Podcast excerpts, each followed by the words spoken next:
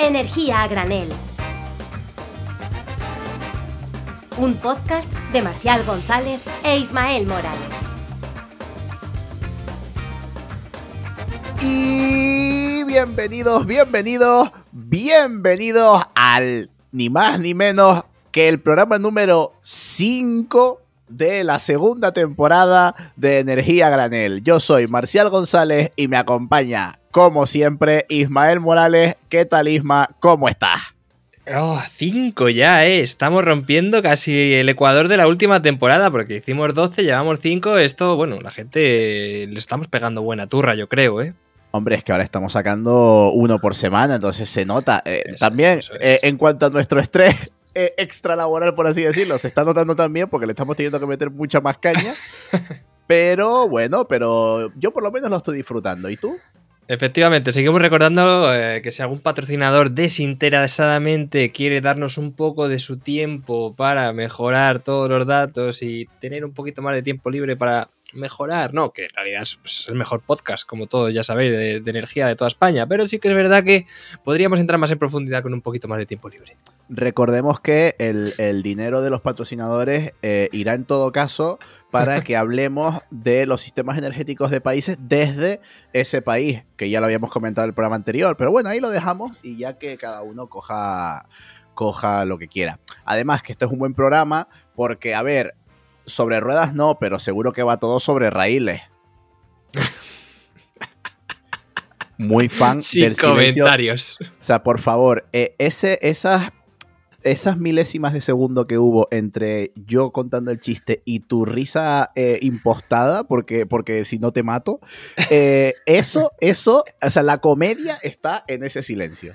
Ese Pero vacío bueno. es el vacío de- del despido si hubiéramos tenido un sueldo y un contrato. Efectivamente. Vamos a, vamos a no enrollarnos más. Vamos a ver eh, en esta sección que, a ver, si las noticias vuelan o, o cojean. Hoy, hoy la verdad que, que si la sección se llama Las noticias malas vienen volando y las buenas cojeando, yo esta no sé si vuela, si cojea. Eh, cuéntanoslo tú. Pues yo creo que esta tiene unas alas postizas que se pone de vez en cuando un poco como, como el instrumento este que inventó Da Vinci, ¿no? Que si te tiras de, un- de- de- El, ornito- el ornitóptero. si te tiras de una torre puedes volar tres segundos, pero acabas... acabas La noticia ornitóptero. Pues, Exactamente. y- bueno, y ¿Por qué? ¿Qué nos trae? Bueno, pues os traigo una breve revisión, así muy por encima, pormenorizada, de lo que viene siendo la enésima reforma propuesta de reforma del mercado eléctrico, ¿no? Que recordemos que esto simplemente es una modificación de diferentes directivas y reglamentos que funcionan en el diseño del mercado eléctrico europeo. Entonces, claro, tú preguntarás, ¿qué trae esto de novedoso? No, pues trae una cosita muy interesante en el artículo 7A que se llama peak shaving, que es cortar picos de consumo desde la demanda. Esto se ha hecho para evitar los altos precios en, pues, como me comenta la, la- noticia, para, eh, digamos, disminuir los precios en los, en los consumos, en las horas de más consumo. Y esto lo que va a hacer es que va a obligar a los gestores de la red de transporte a crear un producto de reducir esa punta y que se deberá presentar en los próximos, los próximos años, una vez que esto se apruebe, ¿no? Porque esto se va a aprobar, en 2024 son elecciones de, de, de la Comisión Europea, entonces bueno, más allá de 2024-2025, pues igual no se aprueba. Pero esto es que Red Eléctrica tiene que reducir la potencia utilizada en la punta diaria, desplazando el consumo a las horas de sol mediante seguramente el almacenamiento de energía y mecanismos que actúen desde la demanda, ¿no? Esto es algo novedoso porque siempre eh, se apunta a la oferta, una reducción de la oferta, pues como ya sabemos, con la gestionabilidad que aportan ahora mismo los ciclos combinados. Y esto, como te digo, es algo muy novedoso porque por primera vez se introduce la gestión de la demanda y se obliga al operador del sistema a proveer un producto para que esto sea así. Bueno, ya habíamos hablado, hemos hablado muchas veces en este programa que no solo hace falta, o sea, siempre se habla, ok, de la generación más renovable, pero uno de los agentes más importantes Mm. del sistema eléctrico es la demanda y también habrá que incluir a la demanda de muchísimas maneras diferentes en la transición energética. No se preocupen que esta reforma, como ya les comenta Isma, no va a llegar mañana, eh, hace falta muchos procesos. eh, a- ahora solo les quería mostrar una pincelada porque obviamente pues esto lo estamos grabando, ya se los digo, voy a, voy a ir a capa descubierta. Esto lo estamos grabando el día 21 de marzo. Eh, la noticia pues acaba de saltar casi hace unos días y obviamente teníamos que hablar de que se viene eh, una reforma importante del, del mercado eléctrico. No sé exactamente eh, todavía qué esperar de ella, pero no sé, eh, ¿tú te atreves a hacer alguna valoración? Yo creo que no lo saben ni los de la propia comisión, porque tú sabes que al final se van filtrando drafts y borradores durante las semanas previas a, a la propuesta final y luego ahí no tiene nada que ver una con otra, ¿no? Pero bueno, sí que es verdad que esto es clave, lo de que empiecen a meter mecanismos por la gestión de la demanda, esto es algo que totalmente no se esperaba y la verdad que está muy interesante porque también, y esto también lo dice explícitamente, eh, van a, me- a par- a permitir que participen en, eh, los mercados diario intradiario lo que viene siendo tamaños de oferta menores a 100 kilovatios, eh, 100 kilovatios. Entonces esto, claro, da la cabida de que en esa parte de respuesta a la demanda en, los- en los- las horas de pico de consumo, no solo el almacenamiento de energía, sino que se puedan meter también sistemas distribuidos como puede ser el autoconsumo colectivo, el autoconsumo individual, incluso las comunidades energéticas, ¿no? Es decir, que se abre a- al mercado, ¿no? Esa participación de clientes mm, de una manera mucho más distribuida, ¿no? Que no sean comercializadoras o grandes eléctricas. Eh, pero vamos, esto ya, Ya lo sabe. decía la Directiva Europea de Energías Renovables desde 2018-2017 y de momento no se ha implementado, ¿no? Entonces, bueno, esto es un camino, un sendero que marca la Unión Europea que luego ya veremos por dónde viene. Ya sabes, Úrsula, Teresa, eh, ponerse las pilas, mm, comunidades energéticas, vamos a demo- democratizar el acceso a la energía, que ya lo está pidiendo, ya el sistema, el propio sistema eléctrico lo está ¿Eh? pidiendo. Efectivamente, el sistema lo reclama. Y luego también hay otro tema muy interesante. Yo creo que aquí es donde ha metido bien la patita la Comisión Europea, porque claro, la presión de Francia se nota, se huele. Y es que lo que va a permitir es crear contratos bilaterales por diferencias entre diferentes tecnologías, generadores y, consumidores. Y claro, ¿qué fuentes... eh, bueno, muchas de estas, de, de hecho, estos contratos bilaterales no van a ser entre digamos, dos entidades privadas. En, en muchos casos van a ser contratos por diferencias donde una entidad sea el generador y el otro va a ser el Estado. Es decir, inversión público para esa diferencia de precios que se puede dar con el mercado, ¿no? Claro, cuando miramos las tecnologías que eh, entrarían a este tipo de contratos eh, por diferencias entre el Estado y un generador, pues dices, bueno, está muy bien porque te dice nuevas inversiones de generación eléctrica en energía eólica, energía solar, geotérmica, hidroeléctrica sin embalse, y de repente vemos eh, energía nuclear, claro. Inversiones destinadas a ampliar eh, la producción de, eh, digamos, plantas nucleares existentes o prolongar su vida útil. Y aquí es cuando viene la batalla. Viene la batalla en el futuro, porque esto no lo quiere nadie en Europa, mucho menos Alemania ni España, porque Teresa ya se ha pronunciado, salvo Francia y su potentísimo, vamos, potentísima industria nuclear. Bueno, veremos lo que acaba pasando. Como ya les digo, esto es eh, un borrador, son cositas que se van que se van filtrando. No se preocupen porque, bueno, ya Isma sabe un montón porque sea, se- o sea, Isma es un crack leyendo normativa, cosa que yo no hago. Pero traeremos a alguien también. Estamos, estamos en negociaciones, como dirían los equipos de fútbol, eh, para traer a alguien, eh, pues, mucho más experto, incluso que Isma. Que Isma, o sea, para mí Isma ya tiene Cerebro Galaxia, pues vamos a traer a alguien que esté a su nivel para que hablen de, de- de temas normativos.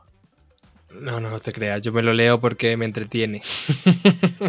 me Bueno. entretiene porque al final es como, ¿qué se cumplirá? Esto es como, yo qué sé, una, una pitonisa, la pitonisa Lola del mercado eléctrico. Pues no sé si tendrías algo más que, que añadir. Si no, pasamos a la entrevista. No, hay más cositas, pero vamos, para adelante, no hay problema. Bueno, vamos a seguir para la entrevista a ver si nuestro programa no descarrila. Oh, Ahora nos vemos. Hasta luego.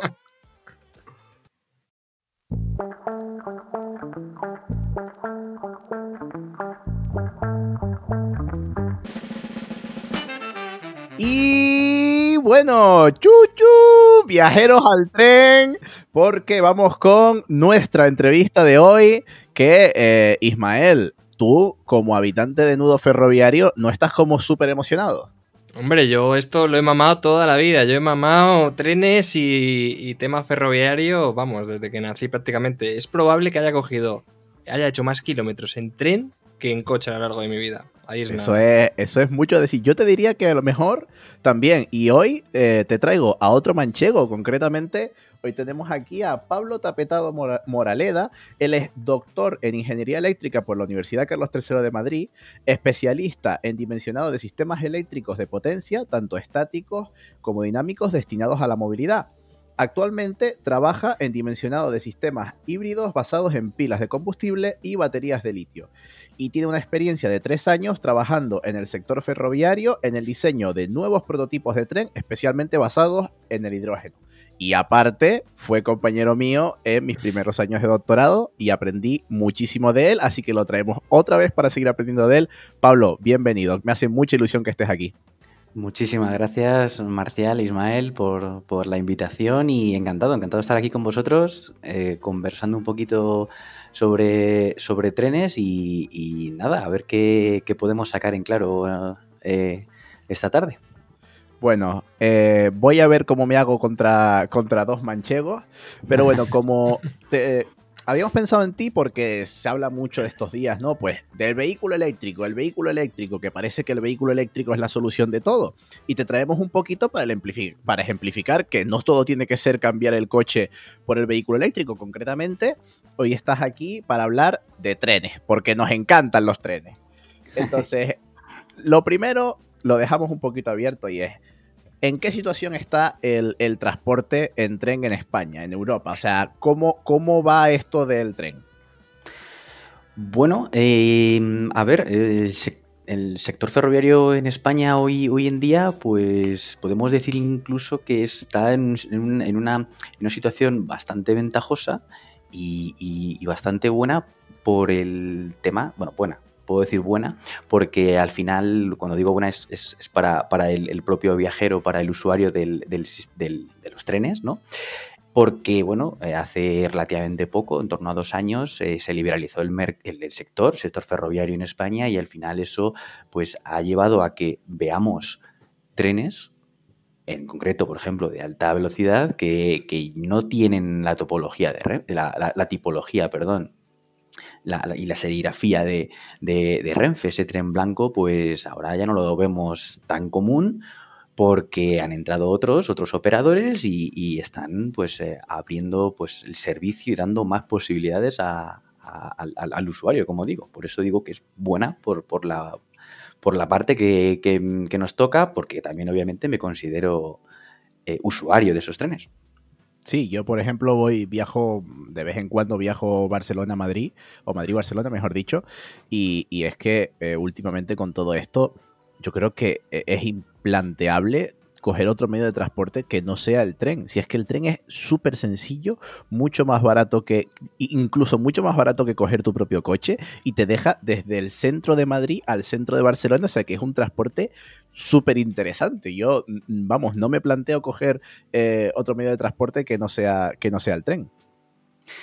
Correcto, y es que además eh, el tiempo que, digámoslo así, que utilizas con otros medios de transporte, que ahorras, ¿no? Eh, bueno, principalmente con el avión, pues es que te lo mm, ahorras luego después con el, con el tren, sabiendo que te deja en el centro de la ciudad. Atocha, Sanz, ¿no? Para el caso que estás comentando, y es que es que no tienes que hacer ningún tipo de transbordo, ni coger ningún otro método de transporte, gastar más dinero, simplemente es con eso es pues una solución. Pues como también puede ser otras soluciones pues, como en, otra, en otros corredores, como en Mediterráneo, pues eh, o también para, para el corredor norte. Entonces, bueno, pues eh, ideal, desde luego. Sí, sí. El otro y- día, uy, uy, sí, sí, no, es que el otro día quería comen- comentar una cosita que estuve en Atocha, estaba dando una vuelta y de repente me puse a mirar la frecuencia de los trenes de alta distancia y como tú comentabas con estas nuevas empresas, Wigo y demás, había un tren cada 10 minutos e incluso de vez en cuando salía alguno cada 5, o sea, es espectacular. Sí, sí. O sea, es que, no, no, es que, y además los precios, pues bueno, siempre te dicen a partir de desde 20 euros, desde 5 euros, pero sí que es verdad que eh, yo creo que esos mensajes a la población de, oye, mira, por 20 euros te dejo, eh, te haces un, un Madrid-Barcelona, te dejo lo que decíais en el centro de la estación de Sanz, eh, fomenta la cultura ferroviaria, ¿no? Que es algo que yo creo que muchos manchegos tenemos y, por suerte, y, y, es algo que se tiene que extender totalmente en este país. Totalmente, y es que quizá a lo mejor el precio el precio de ese billete que comentas, ¿no? De 20 euros, es verdad que hacen, hacen mucha publicidad con ese tipo de ofertas. Luego quizá es verdad que tú entras en las páginas de los operadores, no te encuentras esos, esos, eh, esos precios. Es complicado encontrar esos precios por tema de ofertas, eh, horarios en mm. los que salen los trenes, si aceptas eh, viajar en esos horarios, pero tampoco es los precios para mí abusivos que veíamos antes para un trayecto Madrid-Barcelona con, con trenes de Renfe que perfectamente podían subir por encima de los 100 euros. Claro, y con todo esto que estamos diciendo que está súper guay, que estamos alabando al tren, eh, justo estaba yo mirando unos datos antes de, empezar a grabar, y es que, por ejemplo, en Europa, en 2021, solo el 5,4% del transporte se realizó en tren. Ojo, que, no es nada, o sea, no estamos viajando en tren para, para nada. Esto, bueno, depende del país. Hay países que tienen mucho más integrado el transporte en tren. Eh, Lituania, por ejemplo, más del 50% de sus desplazamientos son, son en tren. Pero, pero ya hemos visto que la, media de Europa es, es prácticamente irrisoria. En España estamos por debajo del 3% en, en desplazamientos mediante el tren. Esto eh, ¿Esto, Pablo, tú crees que va a cambiar o, deberá de cambiar? Porque al final el tren es un transporte que no solo que hemos hablado, que es súper cómodo, sino que al utilizar energía eléctrica, normalmente, y hablaremos después de eso, eh, es mucho más sostenible. O sea que ya solo por sostenibilidad, eh, la huella de carbono por kilómetro que nos deja viajar en tren es mínima, pero no lo estamos usando. ¿Esto por qué es, Pablo? No hay infraestructuras, la gente no quiere viajar en tren, no, no estamos interesados. ¿Tú por qué crees que es? Mm, bueno, yo creo que uno de los principales em, factores que afectan a esa decisión de qué transporte se toma al final es el, es el precio, el precio de ese de ese billete, eh, bien sea de tren, bien sea de avión, bien sea de lo que sea, incluso de autobús también, hay incluso opciones, ¿no? Em, entonces, es justo precisamente ese, precio el que, el que mm, hace eh, mm, pues elegir un medio de transporte u otro. No olvidemos, estamos hablando de la comodidad que es de viajar en tren, pero es que si nos metemos en cualquier página em, para buscar eh, vuelos, en avión podemos encontrar unos precios mucho más bajos, incluso eh, esos 20 euros que hablábamos, mm, seguramente los encontramos como oferta normal para viajes a, es verdad que eh, inicio y final de día, pero los encontramos para poder viajar con ellos en avión. Entonces, por eso, de hecho, te quería traer ese, este, este dato, ¿no? Em, ahora mismo em, lo que, es, lo que viene de, Europa, ¿no? Lo que se está intentando hacer es promover ese uso de, del, tren por el hecho que tú comentas, de mucha, mucha mejor eficiencia, eh, bastante menos huella de carbono en, el uso, menos emisiones, eh, intentando limitar y, bueno, no sé si prohibir, porque en algunas si, desarrollas un poquito eh, eso que están comentando para, promover el tren, no sé si es la prohibición al avión dentro de fronteras de un mismo país. Em, bueno, ¿Así se puede incentivar el uso del, transporte por ferrocarril? Sí, está claro, pero si no lo es, es decir, si no está incentivado es, es, por algo. Yo creo que tenemos que todavía esperar un poquito más a que entren eh, terminen de entrar los operadores. El año pasado, a finales de año 2022, entró Irio, sin ir más lejos. Yo creo que hay que ver cómo se estabiliza ese mercado eh, al estar liberalizado. Y a partir de ahí yo creo que podemos tomar, eh, vemos cómo cambia ese 5% que acabas de comentar, o ese 5 con algo por ciento, a ver cómo nos deja respecto a, a Europa. Sí, justamente eso, eso que comentas de, eh, y te voy a traer esa noticia también, países como Francia, Francia ha decidido eh, prohibir los vuelos nacionales a destinos que estén a menos de dos horas en tren desde el origen. también encontramos aquí a la política un aliado para descarbonizar nuestro, nuestro transporte, ya que eh, tengo aquí también unas estadísticas de cuánto es la huella de carbono por kilómetro por pasajero de cada medio de transporte. Y encontramos que eh, pues el tren es justamente el medio de transporte con menos eh, huella de carbono por kilómetro por pasajero, que serían unos 6 gramos por kilómetro por pasajero en Europa, y eh, todo, totalmente en el lado opuesto de la gráfica tenemos los vuelos domésticos con 255 gramos por kilómetro por pasajero, es decir, estamos hablando de casi, de casi unas 50 veces más emisiones cuando elegimos viajar en avión a viajar en tren. Eso es algo que hay que tener súper, súper, súper en cuenta, no solo desde nuestro punto de vista como pasajeros, si, queremos tener un viaje más sostenible, sino también un poco desde la política de los gobiernos de decir, oye, nos interesa ir más por aquí o, no, o nos interesa ir más por acá. Totalmente, totalmente, pero cuidado con esto, es decir, eso de prohibir, prohibir vuelos domésticos de menos de dos horas, yo sinceramente no estoy de acuerdo con ningún tipo de prohibición, puesto que al final esto es un mercado de oferta y demanda. Si hay buena oferta, pues te, elegirá, ¿no? Y también si, por supuesto, hay demanda.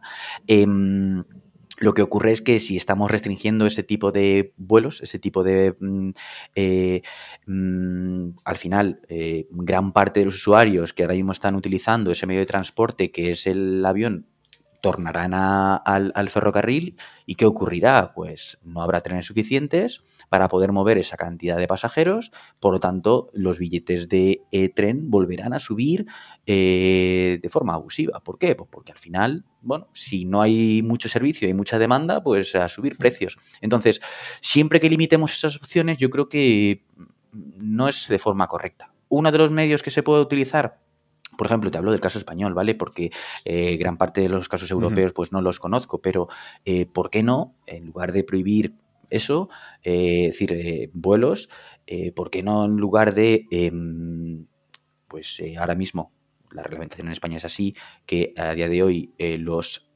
los trenes están cobrando un, bueno, están pagando, perdón, un servicio del uso de las vías ferroviarias, eh, y también de las propias estaciones de, pues en este caso, como decíamos, de Barcelona, la línea Barcelona-Madrid, pues eh, Renfe paga por el uso de Atocha y por el uso de Sans. Pero si nos vamos al sector em, del aeronáutico, bueno, eh, en concreto los aviones no están pagando nada por el uso de los aeropuertos, precisamente porque son em, agentes que promueven el movimiento de personas entre eh, ciudades que, si no estuviesen subvencionados, ese uso de aeropuertos seguramente no saliese rentable y no tendrían servicio los, usuarios. Entonces, ¿estamos igualando, equiparando mm, eh, las, las condiciones que tiene cada uno de los sectores? Pues no lo sé, quizá podríamos empezar por ahí. Claro, es que esa, es la, esa es la gran batalla que tienen en Europa ahora mismo, en la Comisión Europea. Creo que era tanto tasar el queroseno, aumentar la tasa impositiva del queroseno, que hasta hace poco era nula, y luego los ETS también eh, era meter los aviones en, en, el sector de las ETS, es decir, que paguen un porcentaje por, eh, por trayecto y por emisiones, ¿no? Para luego, bueno, que se vaya incrementando ese porcentaje y demás. Entonces es lo que, es lo que dice Pablo, o sea, es, totalmente, es, una balanza total desnivelada a favor del avión en estos casos. Claro, es que habría que empezar por eso, por, por políticas, por, por ser consciente de todo esto y decir, oye, ya que tenemos un, un medio de transporte tan eficiente como es el tren, vamos a darle todo lo que tengamos disponible para que sea barato, asequible, cercano y llegue a todos los sitios posibles.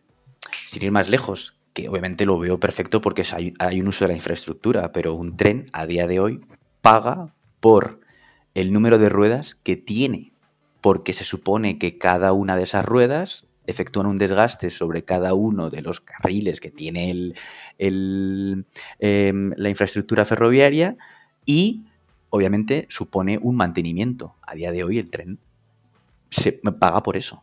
Cada una de las ruedas paga Entonces sé que existe, es un canon, es un canon del material rodante y eh, se le paga, pues todos los operadores tienen que pagar. por rueda, eso yo no lo sabía. paga por rueda. al final la, solución la tienen los Simpsons, que es el monorail, o sea, al final te quitas la mitad de las ruedas, pagas la mitad. Pues los trenes que tienen menos ruedas pagan menos por, el, por, por la circulación del propio tren. Bueno, eh, un poquito también para, continuar con esto, eh, estamos hablando de la, huella de carbono del tren tan baja que tiene y demás.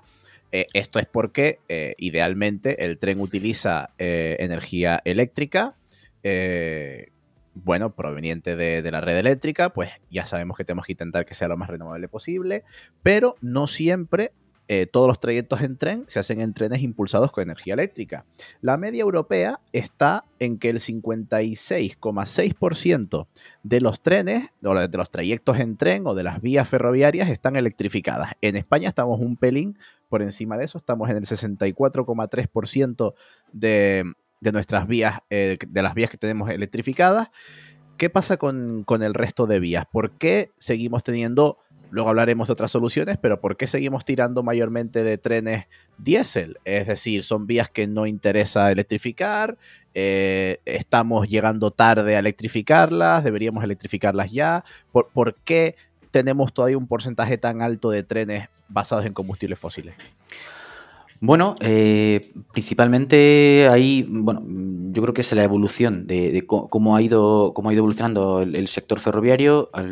Era bueno, pues lo, principal para poder implantar trenes en, un país al final, bueno, lo, o lo mínimo que necesitas es la propia, el propio em, el propio carril, ¿no? Por donde circula el, tren, las vías. Em, y si tienes un tren diésel, pues puedes circular sin necesidad de catenaria. Si nos vamos un poquito, te voy a dar un dato, ¿no? Porque si nos centramos en. Eh, perfecto, tenemos gran parte de las vías no electrificadas. Si las electrificamos con catenaria para que puedan utilizar los trenes, sean puramente eléctricos, sin utilizar pues diésel eh, nos encontramos un pequeño problema que es el de la infraestructura. A día de hoy, eh, más o menos para que os hagáis una idea, el 95, es decir, del 100% que de, un...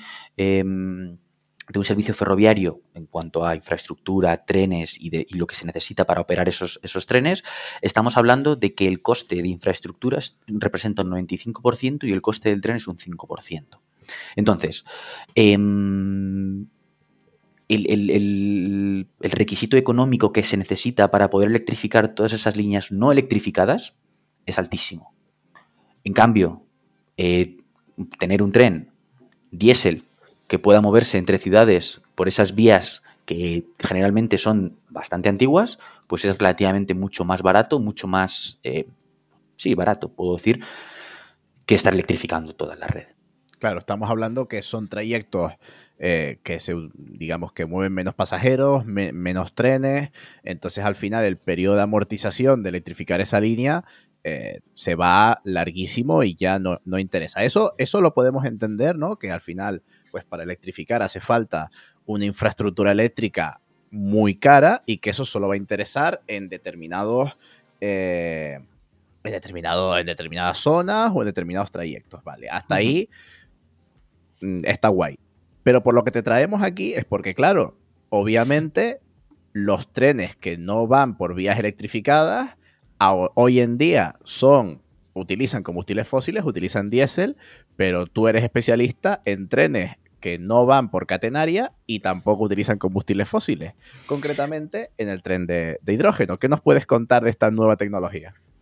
Bueno, eh, sí, efectivamente, he estado, he estado participando en proyectos de, dimensionado de, pues de cadenas de tracción, ¿no? Es decir, al final toda la paramenta eléctrica que tiene un tren para, para poder moverse y mm, de hidrógeno, ¿vale? He estado dentro de esos proyectos y, obviamente yo lo veo como, pues, como una eh, mm, más que posible solución futura para, eh, pues para la movilidad ferroviaria. Sustituir esos trenes antiguos diésel que conllevan pues todo el tema, pues, todo el problema medioambiental que, que, tienen relacionados a, ese tipo de movilidad, eh, lo cambias por hidrógeno, que a día de hoy puedo decir totalmente viable, ¿de acuerdo?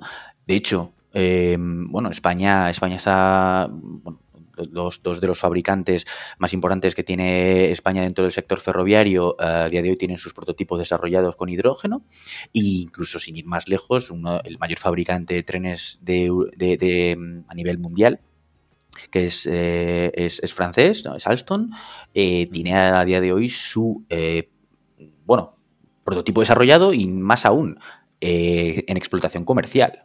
Entonces, a día de hoy están moviendo pasajeros esos trenes de hidrógeno.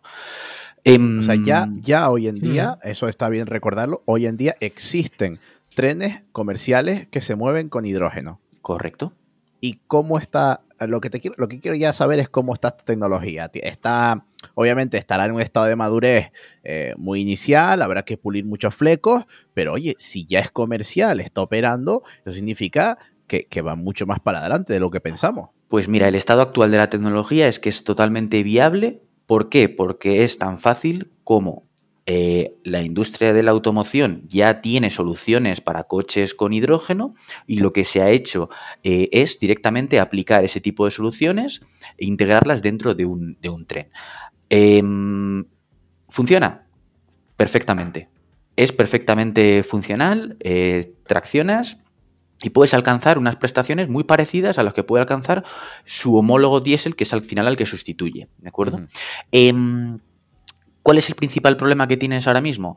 Pues eh, los fabricantes de trenes lo que están intentando es homologar esos trenes porque de cara a una certificación, es decir, certificar a qué nos referimos a que cumpla toda la normativa, em, que tren cumpla la normativa y que al final sea seguro, sea seguro para todos los pasajeros que van a utilizarlo.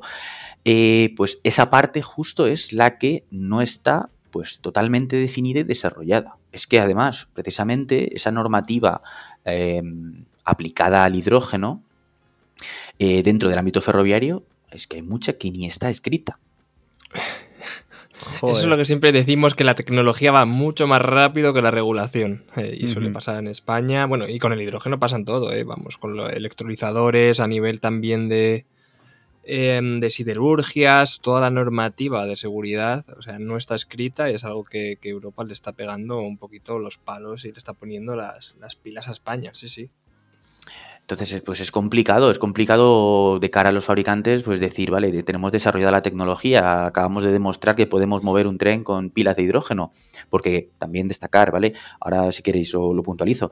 Entonces, eh, el problema es, es que eh, las, las- las entidades de seguridad que regulan eh, pues, toda la seguridad, eh, a día de hoy no están generando esa normativa que se necesita cumplir. ¿Por qué? Porque no saben cómo se va a comportar eh, estas nuevas tecnologías que estamos incluyendo en los trenes. Y digo lo del hidrógeno, justo pun- lo puntualizo porque no solo hay dos formas eh, que ahora mismo se están barajando dentro de la industria ferroviaria del, del uso del hidrógeno. Es por un lado eh, incluir pilas de, pilas de combustible, que al final es, para hacerlo, decirlo rápido, es mezclar hidrógeno eh, en forma de gas con aire, forma de gas, dentro de una pila de combustible y generar electricidad. Vale, pues la otra forma también que se está mm, planteando es, eh, puesto que un cambio a pilas de hidrógeno em, es, em, bueno, pila de combustible funcionando con hidrógeno, es eh, bastante drástico, ¿por qué no iniciar un primer cambio, una primera evolución, eh, intentando utilizar ese mismo hidrógeno como combustible, pero para mm, los propios, los propios trenes eh, con motores de combustión interna, con motores diésel? Ah. Modificarlos, utilizar ese hidrógeno dentro de esos motores. Em, Hidrógeno 100%, perdona, perdona que te, te- te corte. ¿Y estamos hablando de hidrógeno 100% o estamos hablando, como por ejemplo se ha hecho con el gas natural en algunos sitios, de empezar a mezclar fracciones de hidrógeno con el combustible? Aquí estamos hablando de hidrógeno 100%. Y Hidrógeno directamente. 100% mezclado con aire, obviamente, Ah, pues, vale, mezcla- sí. mez- una mezcla que permita poder controlar esa, esa explosión dentro de una cámara de combustión, dentro de un motor, vamos, y al final poder, mm, poder eh, generar en- eh, energía mecánica em, a través del hidrógeno. Eso lo único que ocurre es que, bueno, pues al final también eh, no solucionamos los problemas de contaminación porque seguimos generando, pues, eh, eh, residuo, igualmente, porque al final no deja de ser una combustión. Sí, la combustión del hidrógeno también genera Al final, al final, bueno, estás metiendo, es decir, no utilizas eh, una mezcla perfecta, ¿no? De hidrógeno con, con oxígeno. Al final Claro. también metes, metes, pues, eh, eh, el, el aire, no, el aire que, te- que nos rodea no es 100% ox- Claro, eh, sí. oxígeno. Hay Hay mucho algo más. de CO2 también, sí. Hay CO2 y hay, y hay, y hay nitrógeno. Entonces, bueno, metiendo nitrógeno en una cámara de combustión a alta temperatura, pues los óxidos de nitrógeno seguro que aparecen por ahí por algún lado. Y claro, y también está la, la contrapartida de que eh, utilizar el hidrógeno como combustible y no como, eh, digamos, elemento de- a través de la pila de, de combustible, vaya. O sea, digamos, quemar el hidrógeno Ajá. reduce mucho la eficiencia. Eh, sí, sí, reduce mucho la eficiencia. Reduce la eficiencia eh, y bueno, al final eh, pues con la pila de combustible tampoco creas que es muy- mucho mejor. Lo que pasa es que bueno, la ventaja que tiene la pila de combustible es que con ese hidrógeno y aire eh, podemos obtener una eh, electricidad. Para que te hagas una idea, eh, cuando tienes ya el hidrógeno dentro del tren, ¿no? Almacenado en, en- depósitos a muy alta presión, ¿de acuerdo? Utilizas ese, ese hid- ese hidrógeno en la pila de combustible junto con aire y, y al final el rendimiento a partir de ahí no, no deja de ser en torno a un 50, mm, 60%, es decir, incluso menos algunas veces si lo utilizas la pila de combustible a un, a un régimen muy, digámoslo así, de una potencia prácticamente máxima, que puede llegar a bajar al 40%. Entonces, digamos, 40-60% es la eficiencia de esa, de esa pila de combustible. No, que, que parecen números muy bajos, pero es que la eficiencia del diésel en un motor de combustión es incluso menor. O sea, que, que muchas Sí, veces sí. me- cuando me dicen, no, es que el hidrógeno tiene una eficiencia muy mala y no sé qué, y digo, a ver, ¿y tú crees que la gasolina no tiene también una eficiencia terrible? Al final eh, son números pues más o menos normales en el, en el mundo del transporte. Sí, sí, sí, sí, sí, sí. En, en un motor diésel, pues al final no deja de ser pues un tercio útil, Un tercio. el otro sí, sí. tercio se va al radiador de para refrigerar ese motor y el otro tercio por el tubo de escape. Para que os hagáis una idea. Claro, claro, claro. Eh, bueno, y esto, estamos hablando del tren del hidrógeno, que a pesar de todos estos problemas que, que comentas, eh, sigue siendo, ya hemos dicho que sigue siendo comercial, ahora te preguntaré por el futuro, pero antes quiero introducir a otro jugador que tú también conoces muy de cerca, que es eh, el tren con baterías. Es decir, no, no usamos hidrógeno, sino utilizamos el, el tren con baterías. ¿Esto cómo, cómo es? Como eh, que es como el, tranvía, por ejemplo, de la ciudad de Sevilla, que tiene tramos que va sin catenaria y se mueve con batería. ¿Es- ¿Sería esa el funcionamiento? Correcto, ese sería el funcionamiento, tal cual. Eh, podemos mm, decir, a día de hoy, eh, has comentado un ejemplo, te puedo poner otro, que es también el, propio eh, tranvía que tiene la ciudad de Zaragoza. También funciona de la misma forma, ¿de acuerdo? ¿Qué ocurre? Bueno, el funcionamiento es muy, muy sencillo. Eh, llegas, tienes, tienes un recorrido por la ciudad, eh, bueno, puede ser, por, puede ser a, cielo abierto o puede ser por el mismo eh, recorrido que puedes utilizar un metro, ¿no? Em, utilizas em, las paradas para tener un trocito de catenaria en el que mm, puedes recargar el tren para almacenar la suficiente energía como para poder mover el tren hasta la siguiente estación. En la siguiente estación vuelves a repetir la, la misma operación para poder llegar a la siguiente. Y así constantemente. Ostras. Claro, no, pero No lo conocía, ¿eh? Qué En, bueno. en un tranvía hay un minuto entre parada y parada. Ajá. En un tren que hay, no sé, 30 minutos, 40 minutos entre parada y parada y las paradas no son, o sea, son mucho más cortas en comparación con el resto de recorridos. O sea, ¿es viable este tipo de tecnología? Sí, sí es viable este tipo de tecnología. Em, obviamente hay que particularizar mucho porque al final todo esto, todos estos sistemas, eh, pues hay que pensarlos, hay que optimizarlos bastante bien para el recorrido que, estén pensados. Eh, es verdad que eh, la, facilidad que tienes a día de hoy de coger un tren eléctrico con catenaria, eh, poder moverlo, pues ahora voy a utilizarlo en la línea, como decimos, Madrid-Barcelona, luego Madrid-Sevilla, Madrid...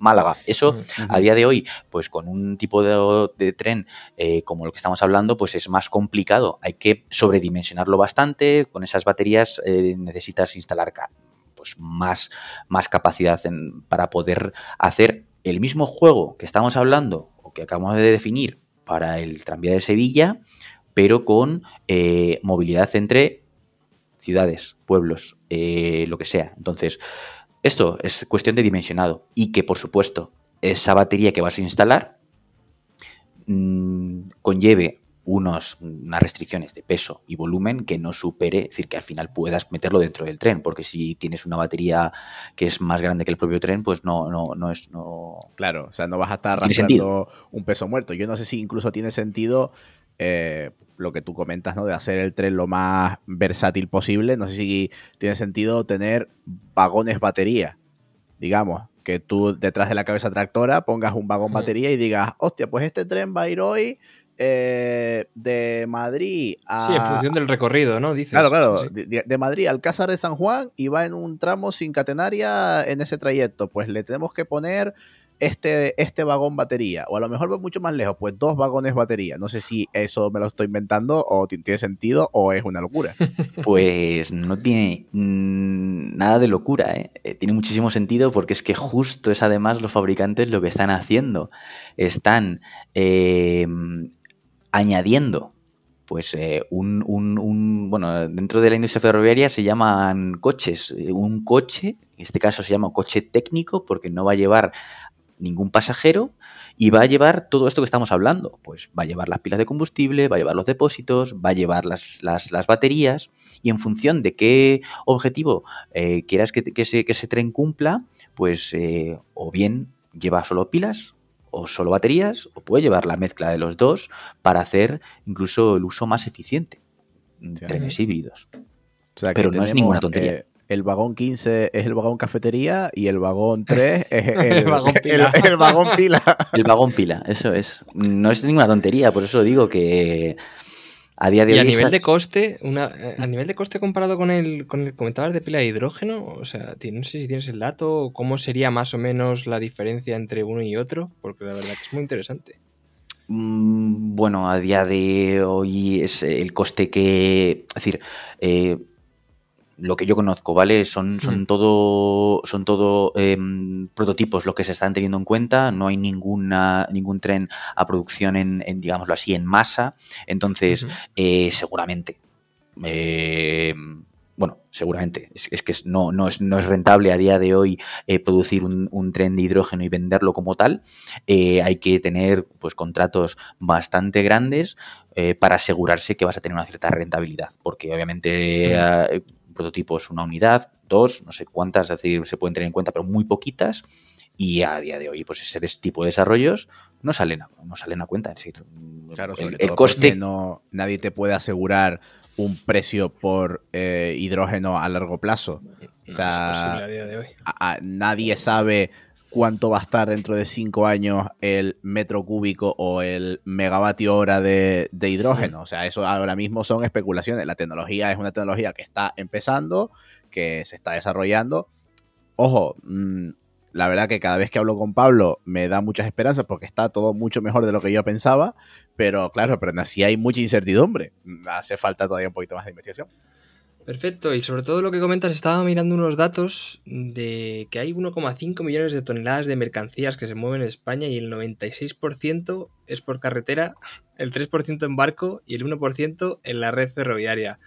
Eh, ¿Tú cómo crees que, se puede mejorar esta situación actualmente? Si no es porque no hay rentabilidad, si es porque Renfe no, da permiso de operación a estos, a estos trenes, o, qué es lo que está pasando según, según tu punto de vista según mi punto de vista sobre, sobre el tema de, mercancías, eh, bueno, me ha parecido sorprendente justo el, dato que, comentas, no lo conocía así.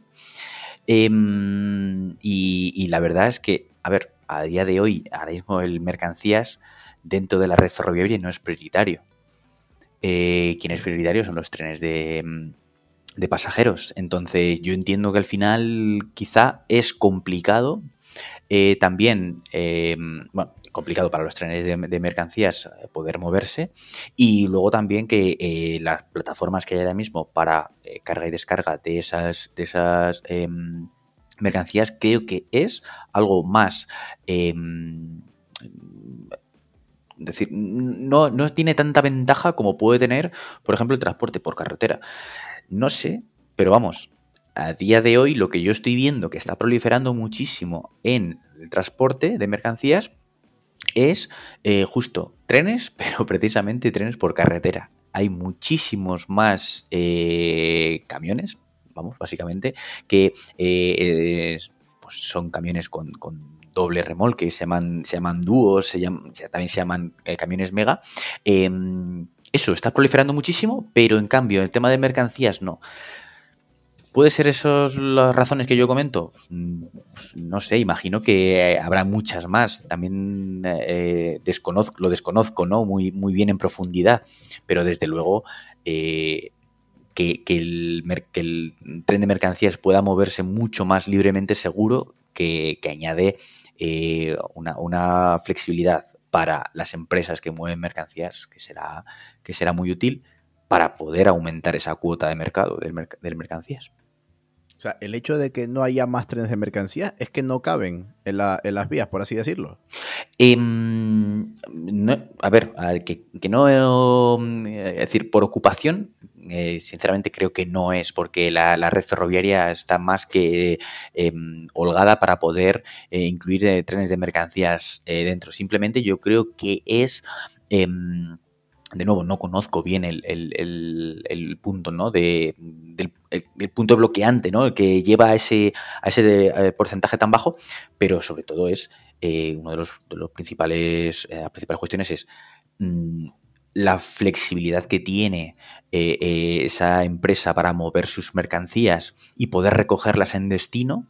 Es mucho más difícil pensar directamente en Madrid. Madrid a día de hoy no hay una plataforma como tal que permita eh, obtener todas esas eh, mercancías de una forma ágil y que puedan ser distribuidas dentro del propio Madrid. Os pongo un ejemplo, ¿no? Mm, claro, que hace falta a lo mejor un centro logístico donde llegue el tren de mercancías y rápidamente, como un puerto, pues hay una grúa que haga chac, chac, chac, chac, chac, chac y, reparta todo mucho más, de, forma mucho más eficiente.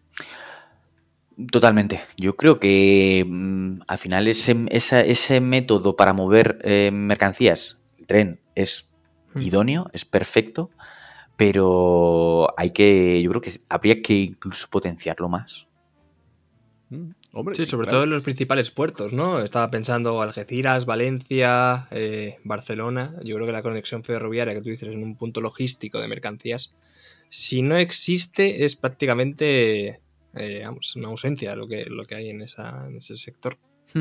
Porque sacar una estadística de todos los barcos que llegan, pues por ejemplo, el puerto de Algeciras, que después tienen su destino final, la carga que llevan a Madrid, o sea, coger todos los camiones que seguro que hacen Algeciras-Madrid llevando carga y diciendo, ostras, pues si ponemos esto en un tren, no solo es mucho más eficiente, digamos, medioambientalmente hablando, sino económicamente hablando también. Sí. Sí, sí. De hecho, la línea Algeciras-Ronda, que es la única ferroviaria, creo que no está electrificada y de hecho es, de una sola línea. creo que pasé una vez por ahí y me quedé. Dije, esto lo he visto en países, digamos, en vías de desarrollo. Pues ese mismo dato que has comentado del uso de mercancías en España, en, Europa, llega al 20%. Ahí lo tenemos. Llega al 20%. Es decir, hay una, una pues, claro cambio ¿no? entre, entre un país y, entre España en este caso, obviamente, y, Europa. Pues, pues, hay que ponerse las pilas ahí. Y, bueno, un poco para, terminar ya, eh, siempre solemos hacer una pregunta final basada en el, en el futuro y te quería preguntar, basado en, tu conocimiento, ¿qué se puede esperar del tren eh, en el futuro? ¿Va a seguir siendo un medio de transporte minoritario o tú verdaderamente crees que eh, el, el tren podrá ser en un futuro de las primeras opciones que valoremos a la hora de, movernos? Pues eh, creo que va a ser un, va a tener va a ser un agente de, movilidad que va a ser, va a tener un papel muy importante, ¿vale? Va a tener un papel muy importante porque se está potenciando desde Europa, como decimos, bien sean pues con las medidas eh, más correctas o menos correctas, eh, em, como hemos eh, estado hablando anteriormente, pero yo creo que sí que se va a potenciar. De hecho, hay proyectos, se está invirtiendo también mucho dinero por parte de Europa para la mejora y, la, potenciación del, ferrocarril. Y hay proyectos de envergadura muy grande a nivel europeo que, lo intentan. Entonces, ¿va a llegar? Yo creo que sí. Yo creo que sí, y una de las temas de la liberación del mercado, como habíamos dicho, eh, va a ayudar muchísimo a ver cómo se eh, establece finalmente después de un cierto tiempo de maduración y a ver cómo, cómo afecta. Eso es lo que en primer, lo primero que vamos a, ver después, eh, yo creo que a un medio largo plazo em, como también hemos estado hablando de, esos nuevos métodos eh, más eficientes eh, desde el punto de vista de la, contaminación, ¿no? menos, eh, menos contaminantes, se terminarán imponiendo más tarde o más temprano, como digo, medio largo plazo. Y, al final representará pues una solución de, de movilidad mm, ecológica y no contaminante. Y, al fin, y eso yo creo que al final es lo que va a intentar o va a terminar imponiendo el, tren. Como nos están imponiendo los coches eléctricos y demás porque contaminan menos, eh, algo terminará pasando así con el, con el, eh, con el tren. Es que es lo lógico, en términos de eficiencia solo ya es lo más lógico. Pues Pablo. Renfe te oiga, iba a decir Dios te oiga, pero digo Renfe, te, Renfe Adif y. Ah, más bien Adif, sus, claro, más, bien Adif. Y sus 20.000 subcontratas de mantenimiento en los talleres de cercanías te oigan.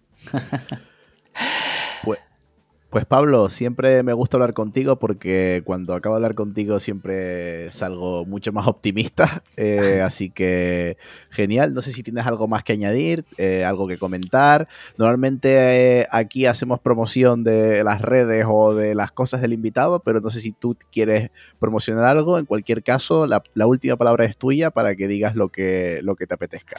Bueno, yo lo único que quiero es agradecer la invitación que me, que me habéis hecho hoy aquí para, para hablar un poquito de, estos temas que, siempre a mí me gustan y, me encanta compartir la información que, conozco. Y para mí con eso yo creo que mm, es el colofón mejor que se le puede dar a, este ratito que hemos, pasado juntos eh, charlando. Así que de nuevo, pues eso, un placer y muchísimas gracias por invitarme. Pues nada, Pablo, muchísimas gracias a ti. Eh, como todos saben, yo he sido Marcial González, eh, arroba p barra baja renovable en redes y me acompaña el grandísimo Ismael Morales, arroba Ismora López en Twitter, que tengo que decir, hoy tengo que hacer una denuncia, tengo que utilizar este pequeño micrófono que se me ha dado para hacer una denuncia y es que por primera vez Ismael en un tweet que tenía que programar se ha equivocado con mi arroba en Twitter. Así que se están tornando, se, está, se están cambiando las tornas. Ismael, ahora el que vas a tener que estudiar vas a ser tú. A todos los demás, a todos los escuchantes, telespectadores que están telespectando, muchas gracias por otro programa más y nos vemos en el siguiente programa. Adiós, hasta pronto. Hasta pronto, gracias.